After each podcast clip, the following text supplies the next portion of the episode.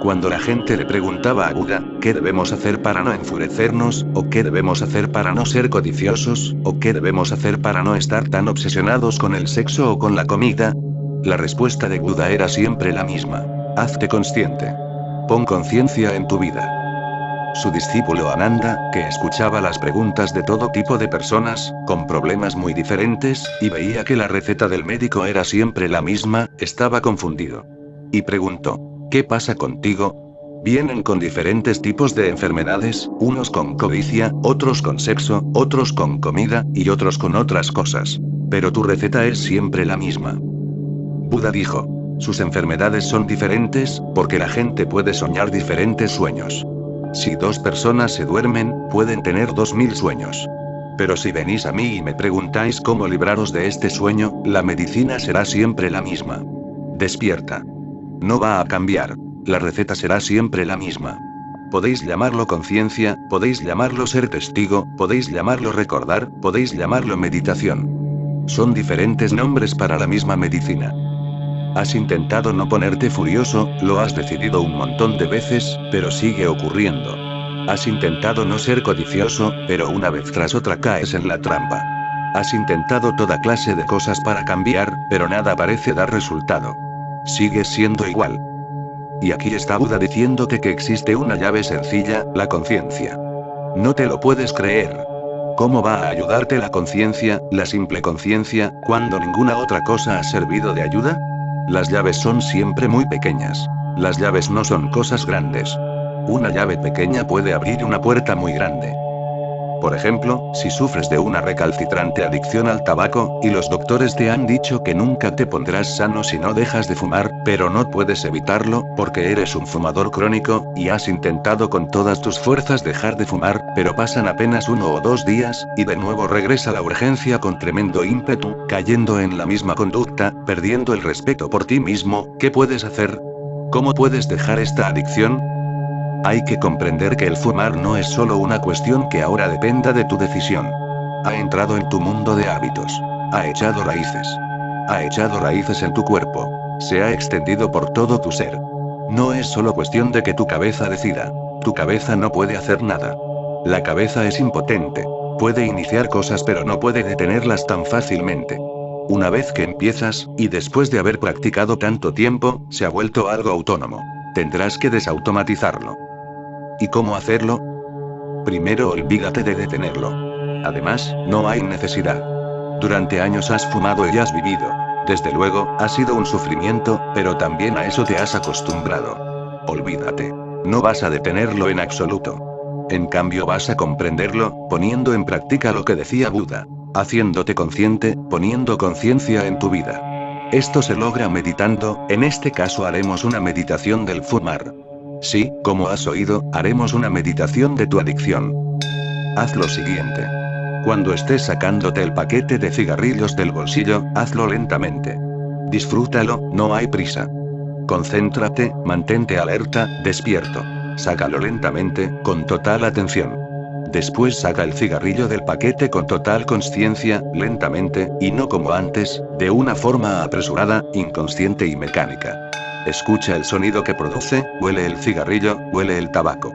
Póntelo en la boca con total atención, enciéndelo con total atención. Disfruta de cada acción, de cada pequeña acción. Divide el proceso en tantas pequeñas acciones como sea posible para que así puedas volverte más y más consciente. Da entonces la primera calada, llena tus pulmones profundamente, libera el humo, relájate y da otra calada, y sigue adelante muy lentamente. Si puedes hacerlo te sorprenderás. Pronto verás toda su estupidez. No porque otros hayan dicho que es estúpido, no porque otros hayan dicho que es malo.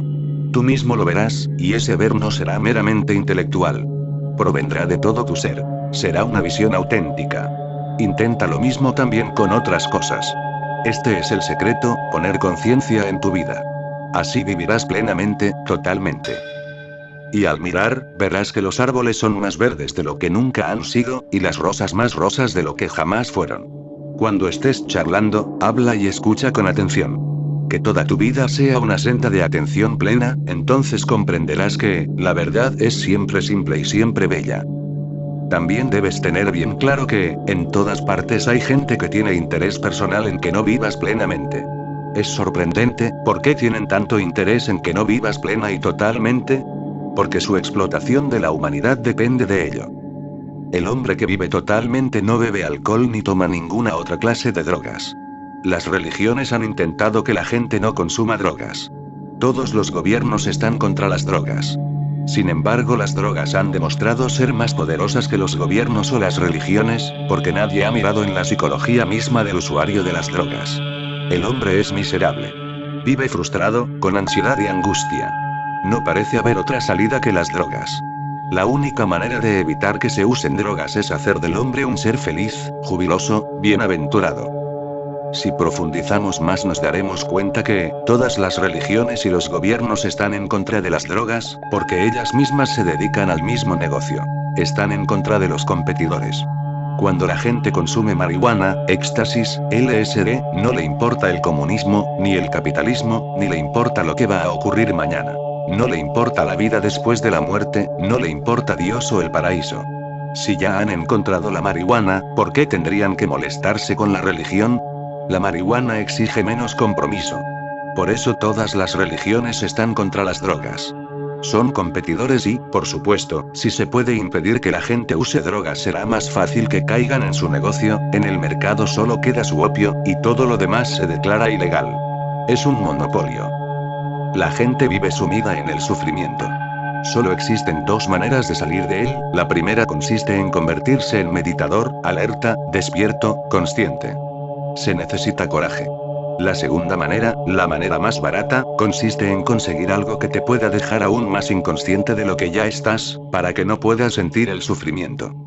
Encuentra algo que te deje totalmente insensible, algún anestésico que deje tan inconsciente que puedas olvidar todas tus ansiedades, angustias y sinsentidos. La segunda manera no es la verdadera. La segunda manera solo hace que tu sufrimiento resulte un poco más confortable, un poco más soportable, un poco más cómodo. Pero no ayuda.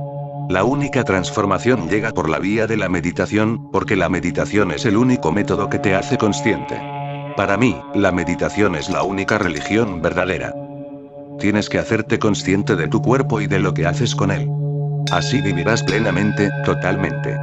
Hasta ahora la humanidad ha prosperado a base de no permitir al hombre vivir plenamente, creándole toda clase de impedimentos, porque el hombre total, el hombre consciente destruiría los intereses creados.